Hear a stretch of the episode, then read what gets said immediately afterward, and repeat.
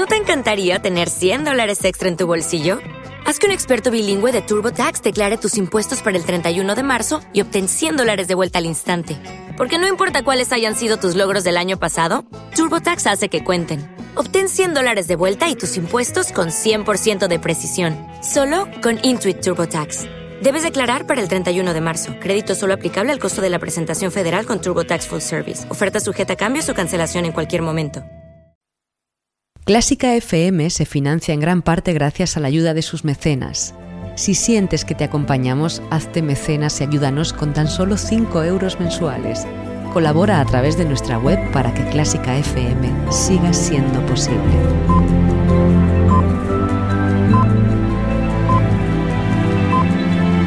Clásica FM Radio. Elige lo que te emociona.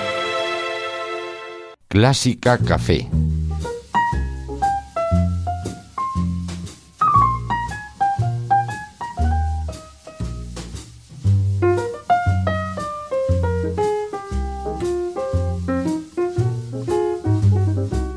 Y volvemos a Clásica Café, este lugar privilegiado de Clásica FM donde nos gusta encontrarnos con invitados de primera, invitados relacionados con el mundo de la música, a los que siempre preguntamos qué quiere tomar, qué quiere tomar nuestro invitado de hoy. Pues mira, de momento una agua tónica, a ver si consigo aclararme la garganta y luego que Dios diga, ¿no? Yo creo que va llegando ya el momento de apartar los cafés y empezar a tomar tintos de verano, tónicas, con mucho hielo, porque el verano ya está aquí. Bueno, la semana pasada precisamente quedábamos en Clásica Café con Fernando Palacios y estamos teniendo Hombre, un Fernando Palacios, buen amigo, imagino, hombre, ¿no? muy buen amigo y, y muy admirado Sí. profesional, claro Pues yo creo que sí. estamos teniendo un final de temporada lleno de estrellas de la divulgación, nombres y voces que forman parte pues de la memoria colectiva de toda la sociedad musical. Bueno, nuestro invitado de hoy trae un nuevo libro, un trabajo titulado La contraseña del infinito y es José Luis Telles. Buenos días. Muy buenos. Eh, 47 relatos que, con- que completan un libro editado por Renacimiento y que son relatos que has escrito en dos momentos distintos separados por mucho tiempo entre sí. Pues casi 30 años, porque los primeros relatos son del año 86, me parece recordar, cuando yo trabajaba en Radio 2, hacía un programa que se llamaba Música Reservata. Y entonces, bueno, me puse a escribir eh, cuentos, pues son cuentos breves, de un folio, de dos folios. El más largo tiene siete folios y medio, en todo el libro. O sea, son, son textos breves que son más bien reflexiones sobre la música, de tipo poético, de tipo, pues más o menos esotérico en algunos casos. Hay filosofía. Bueno, sí, podemos decir que sí, acerca de la música y de, de, de formas muy diferentes, ¿no? Son, sobre todo son relatos con siempre intento que haya algún elemento de tipo fantástico o algo así. Entonces escribí 24 relatos de aquellos, los enseñé a algunos amigos, pero las personas a las que yo se lo enseñé no me dijeron nada, o sea que pensé pues que no les habían gustado y entonces me desanimé y dejé de escribir.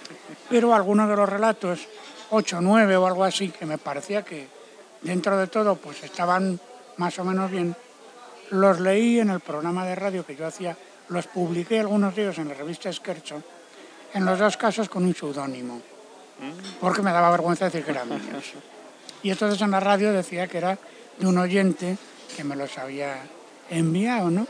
Y el, el seudónimo, por cierto, era Daniel Jordán. Hombre, era un seudónimo que podría ser una persona perfectamente. Perfectamente, ¿no? Además, un, un- en fin, un seudónimo absolutamente judaico. Daniel, nombre de profeta, y Jordán, pues el río, claro. Entonces, bueno, pues lo leí con ese seudónimo, se eh, escucharon, alguna persona me escribió que le gustaba y tal, y así se quedó la cuestión. Luego, pues entré en contacto con un guitarrista que entonces estaba en el Conservatorio del Nalón, no sé si lo dirigía, ahora que era de un grupo que se llamaba Entre Cuatro, de cuatro guitarristas, muy buenos, por cierto. Y bueno, había oído los cuentos y me pidió que le- se los enviara. Me llamó por teléfono, hablamos, que se los enviara a todos. Fui al conservatorio suyo a dar hay una conferencia y entonces me hizo una edición de tipo artesanal, unas cubiertas de cartón. Muy bonita la edición. Todavía conservo dos o tres. Y bueno, los otros pues los fui regalando a amigos y a gente. como una cosa, bueno, pues de tipo afectuosa y ya está. Y no me volví a acordar de la cuestión.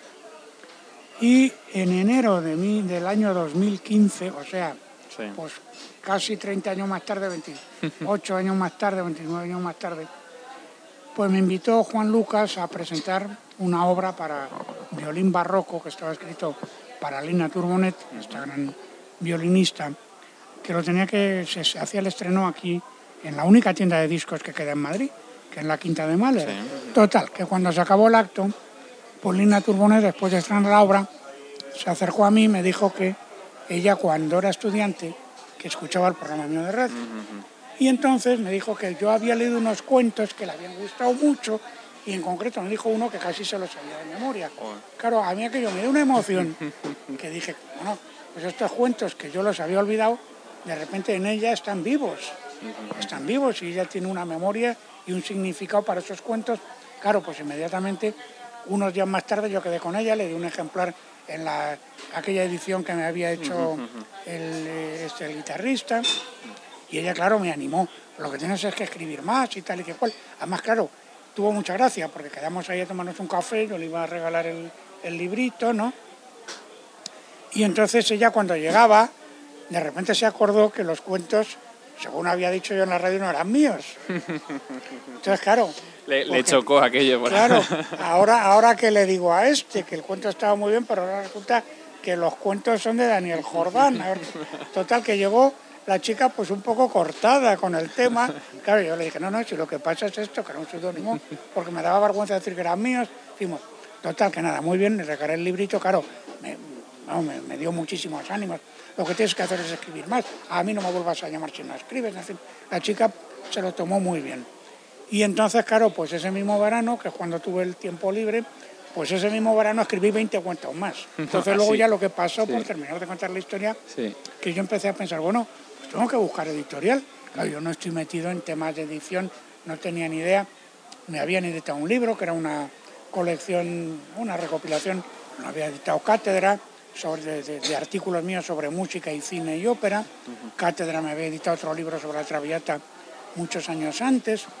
Pero bueno, esto era una cosa completamente nueva, porque era la primera vez que yo escribía ficción, escribía narración, y no sabía dónde ir. Y entonces estaba en esas le había mandado el, en PDF pues todos los cuentos a mm, Juan Ángel Vela del Campo, que era en aquel momento crítico del país, y a él le habían gustado muchísimo. Y entonces estábamos en Pésaro, que íbamos todos los años a Pésaro, a oír las óperas de Rossini, esas insólitas que se hacen allí.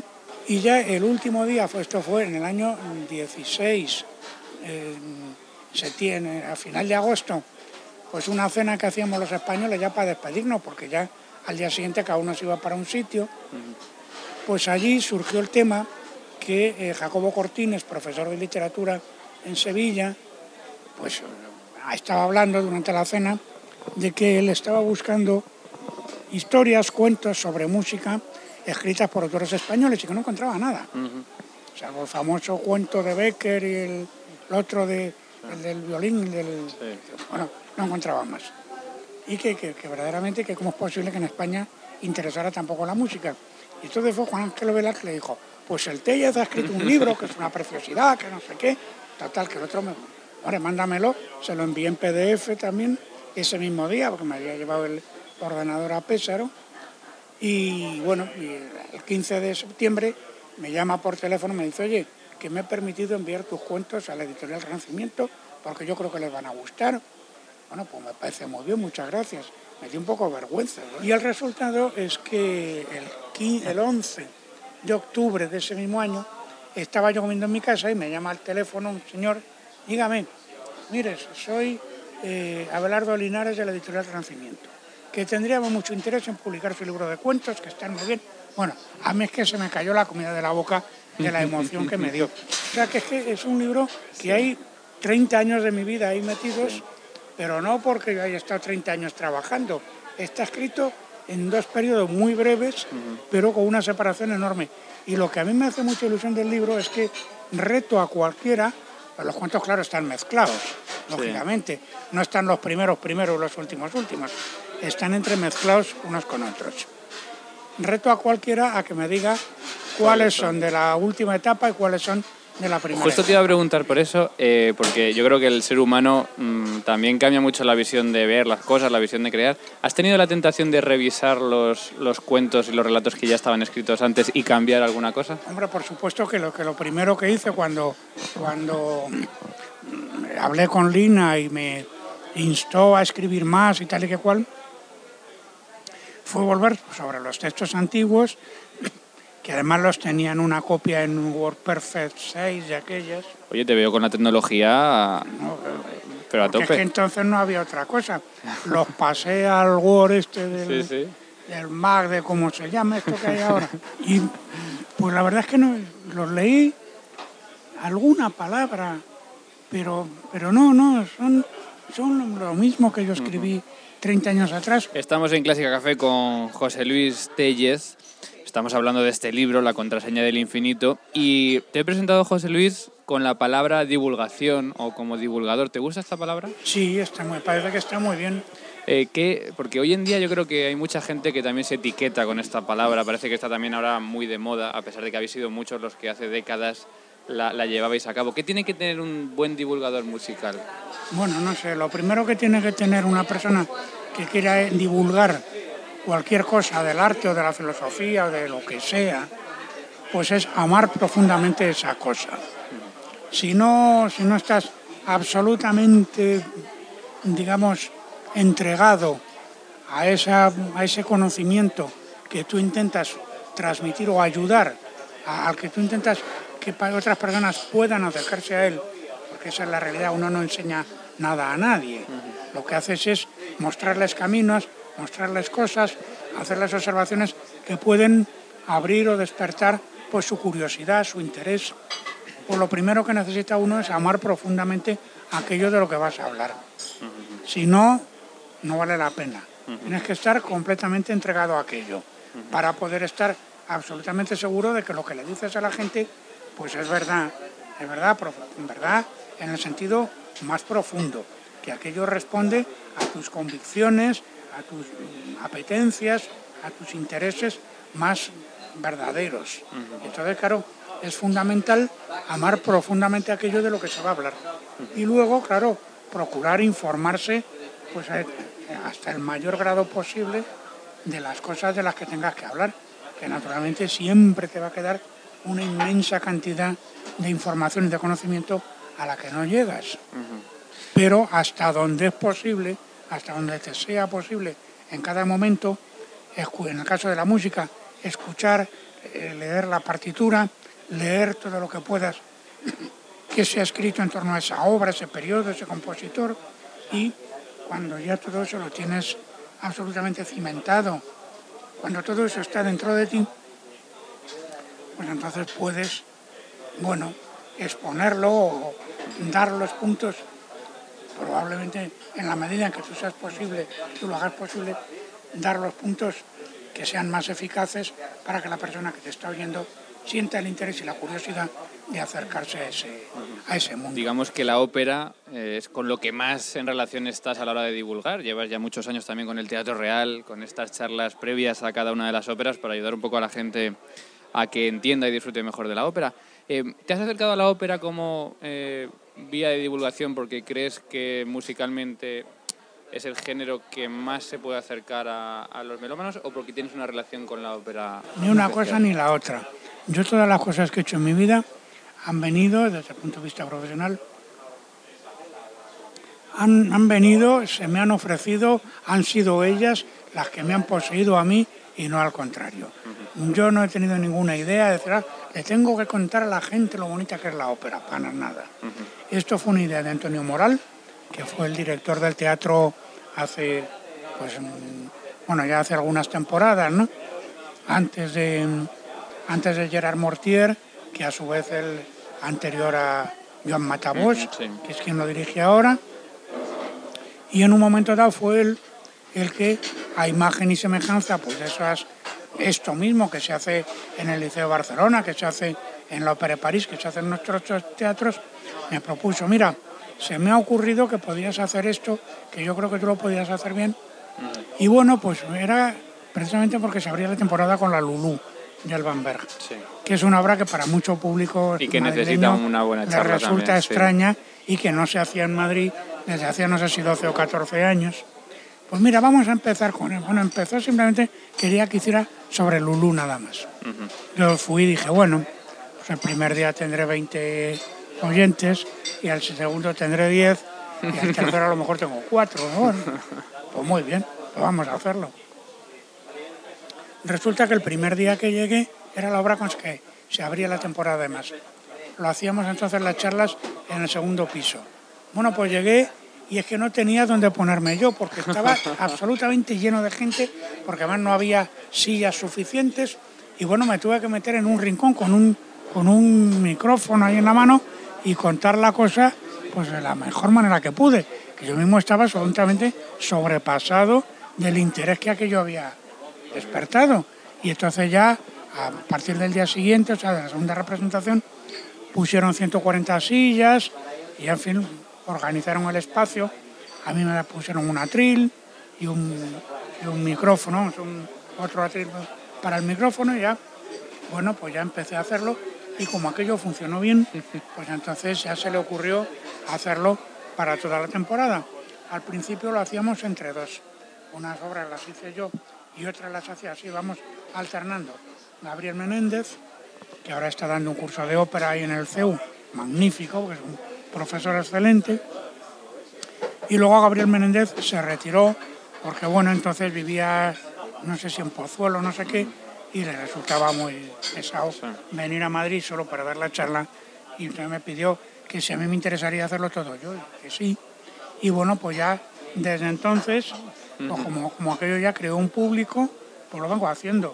Esto en el año 2009, ya llevamos pues casi, Casi casi 10 10 años. años, ¿no? Sí, 10 años. Casi Y que sean muchos más. Casi 10 temporadas, pues sí. oye, yo, Ah. Mientras al teatro le apetezca, pues yo encantado de la vida, ¿no? Oye, yo sé que tú estás muy vinculado con el teatro real eh, y no sé si tienes una visión clara, pero ya sabes que ha habido mucha actualidad ahora con el teatro real, con el teatro de la zarzuela. ¿Cómo has visto tú, desde tu punto de vista, primero que se fuesen a fusionar y ahora que se haya paralizado esto? Pues yo creo que la idea, claro, lo que pasa es que hay que leer la letra pequeña, vamos a decir. Pero la idea de organizar eh, los dos teatros bajo una misma, un- una misma organización o con un mismo organismo, a mí me parece correcta. Me parece absolutamente correcta. Otra cuestión es cómo se ponga eso en práctica. Naturalmente ya pero creo que la idea era buena. Pero claro, como la idea la había, que la idea es muchísimo más antigua, ¿eh? La idea no es de la época Sí, del eh. PP, es muy anterior. Pero como lo había puesto en marcha el PP, pues ahora llega el PSOE, lo primero que hace es decir, no, nosotros vamos a hacer lo contrario. Pues claro, a mí no me parece bien hacer las cosas así. ¿Crees que ha sido un error ahora mismo paralizar esto? Es que depende de lo que se fuera a hacer Claro. dentro de esa unión. Eh, no, yo sé que es difícil hablar sin saber exactamente lo que Claro, va a pasar. sí. porque es que eh, sin saber exactamente cómo se, qué era, qué era exactamente lo que se pensaba hacer, pues es muy difícil opinar. La idea de unir los dos teatros a mí me parecía muy adecuada. Ahora, claro, cómo se haga, pues no tengo, no tengo elementos para poder opinar. Eh, bueno, estamos acabando esta conversación con José Luis Tellez.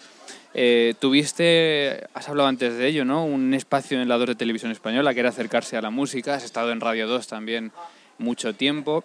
Y eran espacios en los que tú siempre insistías que, que realmente querías, precisamente lo que dice este título, ¿no? Acercar eh, eh, a la música o acercarse a la música. ¿Echas en falta hoy en día un poco este tipo de espacios también en la televisión, en la radio? claro.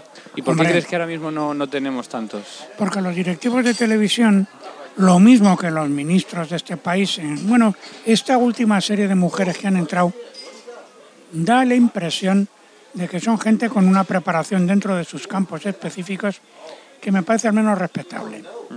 A muy, muy a diferencia de las cosas que han sucedido previamente. Pero en este país, en términos generales, sus mandatarios suelen ser gente elegida en concurso público entre lo más mediocre. ¿Qué es lo más mediocre que se puede encontrar? ¿Qué es lo que es menos preparado para hacer tal o cual cosa? Entonces se le da un ministerio. Es el caso evidente, por ejemplo, del ministro de Hacienda precedente, que es uno de los, de los sujetos que han tenido pues, una ejecutoria más nefasta y siniestra que jamás haya podido emponzoñar la vida pública española. Entonces los directivos de televisión, salvo el caso ilustre en su momento de Pilar Miró, pues funcionan exactamente por el mismo patrón. Suelen ser gente que van allí a trepar, a ver qué pueden hacer para favorecer al gobierno de turno y cómo se lo van a recompensar, con qué canonjía se lo van a recompensar posteriormente. Pero ninguno de ellos tiene la más leve idea de la cultura, del arte, ni mucho menos de la música, porque la música en este país es, bueno, mm, ni siquiera el zapato de la cenicienta, ¿no? Lo más, lo más tirado que hay, lo cual no quiere decir que no haya excelentes músicos y que a pesar de todo no se vaya desarrollando paulatinamente una actividad musical cada vez más consistente y de mayor interés en este país, a pesar de los que gobiernan el país. Entonces, eh, el, el, caso de televisión, pues es evidente que los directivos de televisión, la música les ha interesado un pimiento, salvo el caso de Pilar Miró, insisto, que fue la única persona que se tomó en serio el decir, bien, tenemos una orquesta que es una buena orquesta, vamos a dar en directo los conciertos de la orquesta para que un señor que vive en Villanueva de la Serena pueda, si le apetece, escuchar el concierto el sábado por la tarde. Y de la misma manera, pues hizo lo mismo con la temporada de ópera de Madrid y después con la temporada de ópera de Barcelona y la de Madrid. Y transmitíamos las óperas y los conciertos en directo. Esto ha sido la única vez en toda la historia de televisión española que se ha hecho.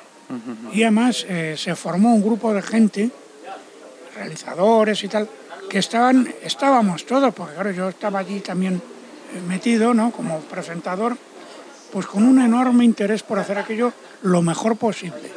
Y se llegaron a hacer trabajos verdaderamente, mm, vamos, con una gran dignidad profesional. Naturalmente, pues eh, Pilar Miró acabó como acabó, ¿verdad? asesinada por los suyos, como bien se sabe, ¿no? Lo digo en un sentido metafórico, pero es totalmente cierto.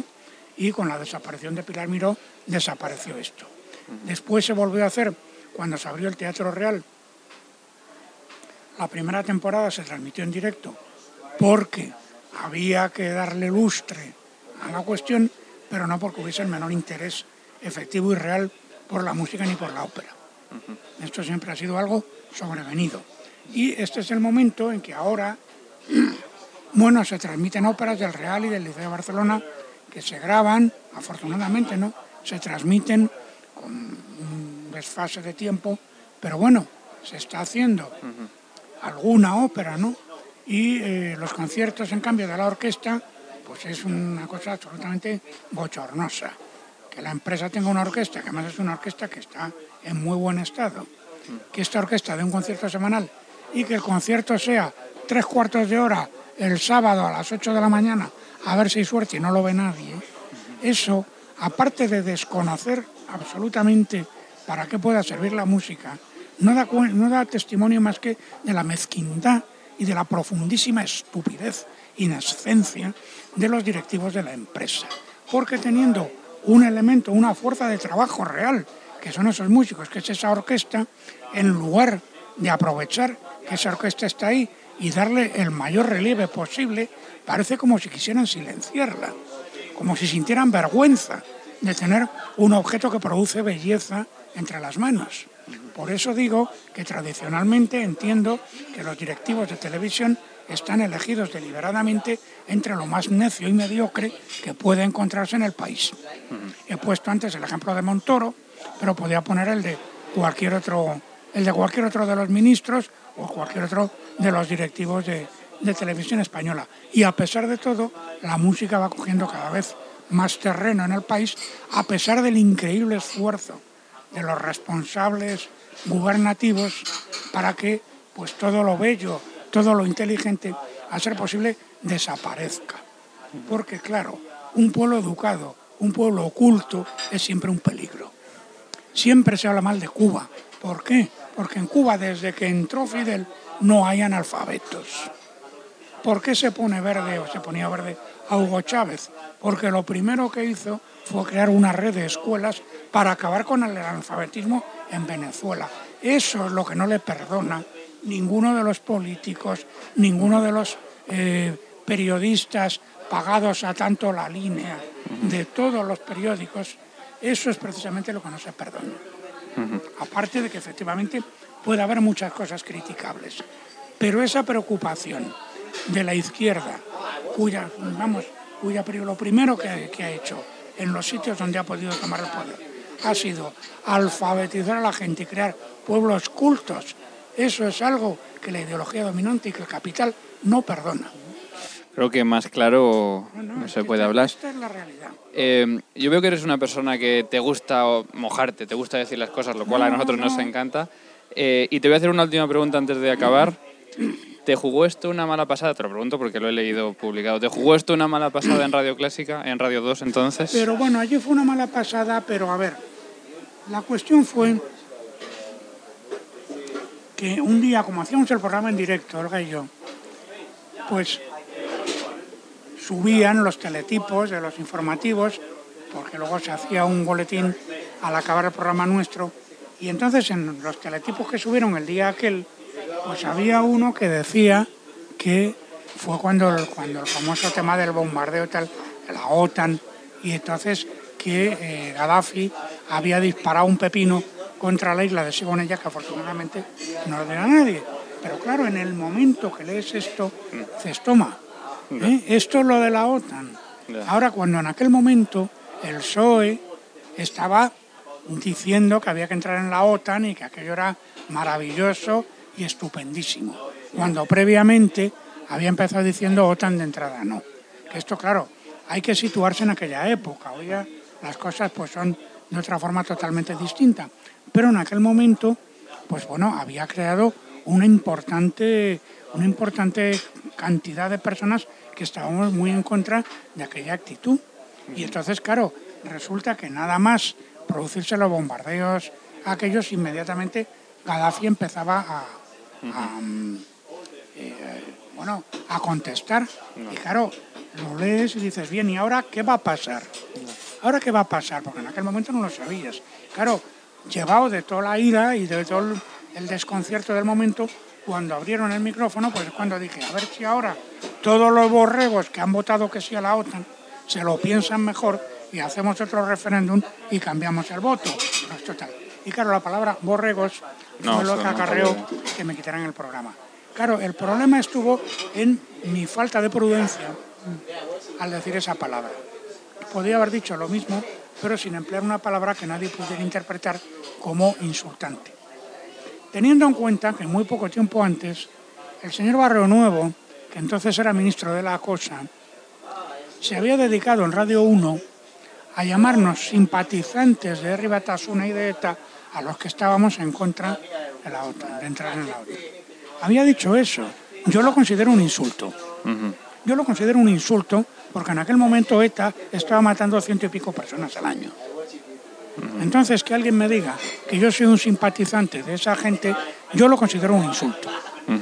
Pero a Barrio Nuevo nadie le hizo nada. Se lo hicieron, pero por otras razones, razones distintas. ¿Eh? Él, sin embargo, fue a la radio, nos pudo insultar a una serie de personas y hacerlo con absoluta, eh, de una manera eh, sin, sin, consecuencias de ningún tipo. ¿no? Entonces, claro, en ese contexto es en el que cuando yo pronuncio la palabra borregos y me acarrea la desaparición del programa. Insisto, la culpa fue mía en el sentido de que no tuve la prudencia necesaria, pero realmente era difícil tenerla en un momento como ese. Con esto no me intento disculpar, ¿eh? creo que realmente por mi parte fue una metadura de pata, pero la situación era por la que he descrito sinceramente, una palabra u otra no cambia la manera de divulgar la música, que al final es lo que tú hacías allí. No creo que aquello tuviese que acarrear en lo que... No, pero fue esto lo que acarreó que me quitaran, el, que me quitaran a mí del programa. Ya, ya, ya, Dejaron a la pobre Olga sola. Fue un, trago para ella, pero más fue... Yo llegué al día siguiente a hacer el programa y cuando llegué me dijo el... Mira, no, que tú no puedes entrar, que te han hecho del programa. Digo, anda, Dios. Y, y ahí estaba la pobre Olga, pues bueno, capeando el temporal como mejor pudo. Ya, ya, ya. Así estuvo. Bueno, y para ir acabando esta conversación, con José Luis Tellez vamos a acabar como acabamos con todo el mundo, que son con 10 preguntas rápidas, Santo Dios. eh, con 10 respuestas rápidas, eh, para conocerte un poquito mejor. Recordamos que estamos aquí con él hablando también de este libro, La contraseña del infinito, que ¿dónde se puede comprar, por cierto? Pues en cualquier sitio. Cualquier tienda de, cualquier sitio, de en la- libras. en en- la casa del libro, en cualquier parte. Hombre, aquí en la tienda de la Quinta de Mahler, pues ahí tienen siempre. Y en el Argonauta, que es la otra tienda de música Sí. que hay en Madrid también, pues también lo tienen siempre. Pero vamos, oye, y que se está vendiendo muy bien, para mi grandísima sorpresa. Y que siga la contraseña del infinito, José Luis Tellez, con estos 47 relatos, 46 según él, que están en este libro editado por Renacimiento. Bueno, José Luis, vamos con este test, 10 preguntas rápidas. Instrumento musical preferido. Uy, pues el violonchelo, Creo que es el más dicho. por sonoridad, eh, me parece maravilloso. Compositor favorito. Uy, muchísimos. Habría que citar a Bach, habría que citar a Mozart. Nos quedamos habría con que- Bach. Sí, si solo, si solo se puede decir uno, pues, pues Bach. Pero también habría que hablar de, yo qué sé, de Roland de Lassus y también habría que hablar de Alban Berg. En fin, Bueno, con además, como hemos visto que tú te mojas, un compositor que no te guste. pues hay bastante compositores. Mira que la gente suele decir, no, no, me gustan todos. Espérate que hay un compositor que no me guste. No te creas que es tan fácil, ¿eh? No tiene que ser el que no te guste, sino uno que no te guste. Pues uno que no me gusta es Bellini, Bellini. Ajá. que es un melodista Sí. magnífico, ¿no? Pero creo que sus óperas adolecen de poca teatralidad y que, bueno, teniendo la capacidad musical que tenía, pues podía haber intentado obras de más, de más enjundia dramática, ¿no? Me parece, en concreto, en concreto Puritani me parece una ópera absolutamente lamentable. Tiene queda. algunas, efectivamente tiene algunas melodías de una belleza extraordinaria, pero como ópera es un auténtico desastre, vamos. Dicho queda. Un director o intérprete que te inspire especialmente. Pues mira, en tiempos, bueno, me sigue gustando, aunque ya se prodiga menos, eh, María Jo Pires. Parecía una artistaza y claro, antiguamente, aunque no lo conozco más que por discos, Julius Katchen. También como pianistas, hombre en este caso, me parece maravilloso Josep María Colón. Que bueno, que creo que es uno de los grandes, grandes. La tragedia de este hombre es que es español. Y entonces, claro, pues eso, Eso pesa. eso ¿no? pasa así. Y luego además, no es que no se sepa vender, es que le da igual. Le da igual. Está por encima Pero de eso. me parece un sí. artista de un tamaño inconmensurable. Una obra que te guste escuchar cuando llegues esta noche a casa y ya te relajes. ¿Qué obra te gustaría escuchar? Muchísimas, cualquier cuarteto de Beethoven, o yo qué sé, o, la música para cuerdas, percusión y celeste de Belabarto, o, el, o, el, o el concierto de violín de Alban Berg, que es maravillosa, o naturalmente, pues cualquiera que sea incluso, incluso, igual me animo y le toco a alguna de las invenciones a dos voces de Bach. Bueno, Eso es, buena música. música no clásica que te gusta escuchar. hombre, pues me gustaba mucho, me gustaba mucho los Beatles, sobre todo con los arreglos aquellos magníficos que les hacía el, el arreglista que tenían. Me gustaba mucho mm, a este que le han dado el premio Nobel, Dylan, Bob Dylan. Bob Dylan. Sí. Bob Dylan me parece que tiene canciones absolutamente magistrales y más encima es un rojo. Claro. Y luego en tiempos, en tiempos pues me gustaban grupos como Cream, por ejemplo, en la primera época me parecen estupendos. En la primera época, por supuesto, la época de Jim Morrison, Doors, Doors eh, tienen los discos que hicieron con Jim Morrison son absolutamente insuperables. Caravan en la primera época también me gustaba mucho. No sé, Bueno, un país para vivir. pues hombre, desde un punto de vista de la belleza y de la, cómo es la gente y de, mm, bueno, pues, pues toda la, la increíble hermosura que hay en el Italia. Pero, pero, desde un punto de vista político yo quisiera ser francés, es el país que hizo la revolución en el que salió adelante la primera declaración de los derechos del hombre. Y luego, desde otro punto de vista, otro país maravilloso, aunque no está tan, tan lleno de belleza ni tan desmesuradamente bello como Italia, pero de un atractivo extraordinario, es Grecia. Em, una comida que te encanta. Muchísimas, pues muchísimas cosas. Los callos, me encantan los callos. ¿Los haces? No, me encanta la tortilla de patatas, me encantan, pues me encantan muchas cosas, me encantan, lo que sé, los peces, los pescados al horno, hay muchísimos pescados maravillosos. En, en tiempo yo era muy de comer carne, ahora ya cada vez menos. Lo de los callos es una rareza, de vez en cuando me gusta ir a comer callos bien hechos, pero vamos, es una cosa absolutamente exótica.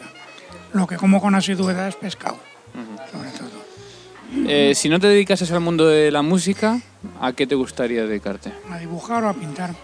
De hecho, yo mis estudios no son de música. Yo no tengo estudios musicales oficiales.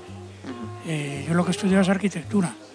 Lo que pasa es que me queda, me queda la, eh, el proyecto fin de carrera y el, legal de cuarto, una cosa así.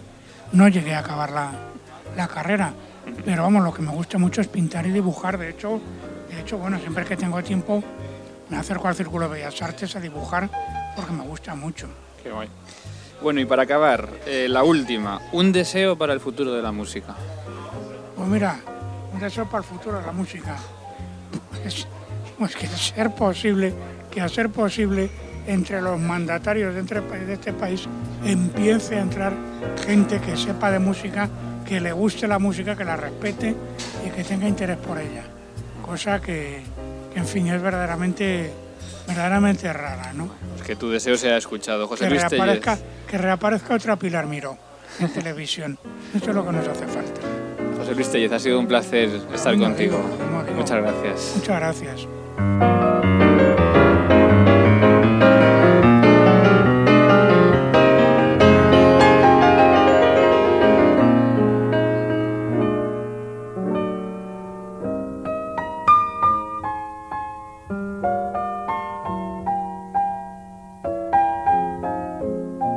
Clásica FM Radio. O'Reilly Auto Parts puede ayudarte a encontrar un taller mecánico cerca de ti. Para más información, llama a tu tienda O'Reilly Auto Parts o visita oreillyauto.com.